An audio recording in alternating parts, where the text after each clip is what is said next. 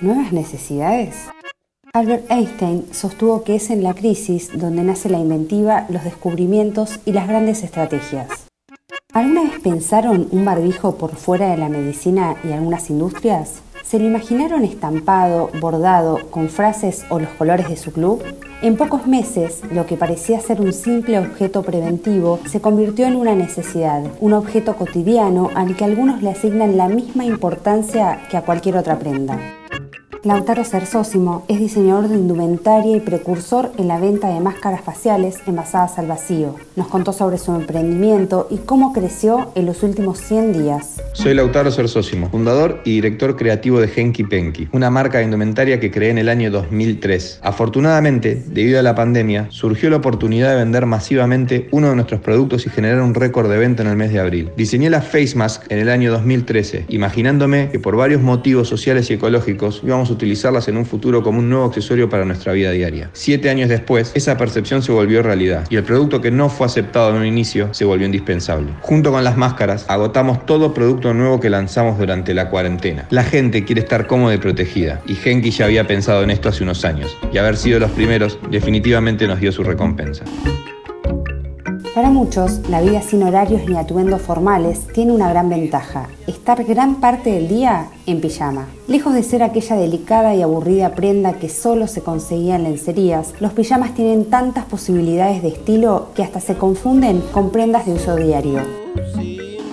Mi nombre es Tomás Carruters, que Fiaca es un emprendimiento relativamente nuevo, tiene un año y medio de vida solamente. Notamos un incremento en la interacción con el cliente desde que arrancó la cuarentena. Creemos que, está directamente relacionado a que la gente pasa mucho tiempo en su casa, obviamente, y que se puede relajar en cuanto a la vestimenta, que hace home office y lo puede hacer en pijama, que hay mucha gente que no necesita tener reuniones virtuales y mostrarse en cámara, así que mucha gente incrementó la compra de, de pijama y ropa de home office. También vendemos productos complementarios como productos de bazar o productos de casa de línea home que van también destinados al estar en casa, al poder relajarse, al poder tener la impronta de la marca en productos de la vida cotidiana. Si me preguntas a futuro qué veo como emprendedor, sinceramente tengo incertidumbre, pero no por eso voy a dejar de, de apostar a futuro en el país y en seguir desarrollando otros emprendimientos.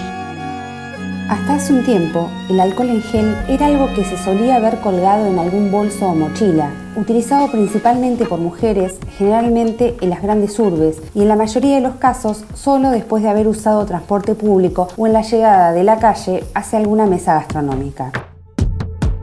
Hoy es algo que no puede ni debe faltar, es nuestra puerta de ingreso a la seguridad. Walter, de Farmacia General Paz, nos explica mes a mes cómo fue la evolución en las ventas de productos vinculados a la pandemia. Durante febrero, con la llegada de las noticias de la escalada de casos en Europa, empezó en nuestro país a incrementarse la demanda de alcohol en gel y barbijos. Las primeras semanas fue un crecimiento continuo pero moderado. Hubo un quiebre marcado con las noticias de los primeros casos en Brasil, momento en el cual la demanda de estos dos productos se disparó fuerte. En marzo, toda la demanda de alcohol en gel y barbijos se multiplicó exponencialmente. Todo este mes se caracterizó por los altos niveles de venta de estos dos productos. El mes de abril la demanda fue récord, incorporando además otros productos de prevención como cofias, lentes, máscaras, mamelucos, protectores de calzado, guantes de nitrilos y guantes de látex. En mayo, la demanda se encontró un techo. En junio, la demanda de productos COVID mostró un quiebre negativo en su curva, momento en que empezamos a ver una disminución en el ritmo de ventas. Por último, en el rubro de medicamentos, el paracetamol mostró durante todo este periodo un marcado crecimiento multiplicando sus niveles de venta. Entre las nuevas rutinas que la pandemia nos legó, la desinfección se destacó por su importancia, pero también por lo complicado de su despliegue. Así las cosas, ya hay una solución exitosa en el mercado. Mi nombre es Matías Botero. Divox es una línea de productos sanitizantes, unas cajas sanitizantes que funcionan con ozono. Lo que tienen es un generador de ozono que lo que hace es elevar la concentración del gas dentro de las cajas y en 20 minutos de exposición a esa concentración es que se logran eliminar los virus, hongos y bacterias. También sirve para desodorizar prendas con mal olor, un acolchado con olor a humedad o todo lo que tenga mal olor. Divox nació en tiempos de pandemia, cuando volvimos de el supermercado las primeras dos, tres veces y nos encontramos con lo engorroso que era el, el proceso, empezamos a pensar en una solución, siendo que venimos de un estudio que tiene diseñadores industriales, diseñadores gráficos, taller propio, etcétera. Decidimos poner manos a la obra, investigar un poco y lanzar este producto. Llevamos ya 45 días de haberlo lanzado y unas 50 unidades vendidas. Estamos viendo de exportar a Chile. Pueden ver eh, más información en la página que es